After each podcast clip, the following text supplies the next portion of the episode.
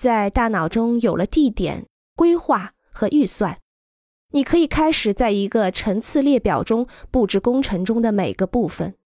并且依据大小、最优方案、位置和功能接近性赋予其优先权。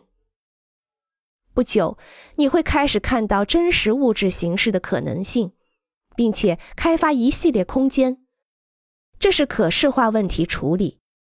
在计划形成过程中，通过起草的图表，想象随着空间而变化，找到可以帮你组织空间的轴心，找到一堵长的围墙，它可能会成为一个参照的平面，来帮助你围绕它组织空间。如果它很单调，那么就扭转它、覆盖它、颠倒它、操纵它，在空间中找到前进的步骤。在发现中找寻创造神秘和惊奇的方式。开始想象建筑物的顶部形状和雕刻形式，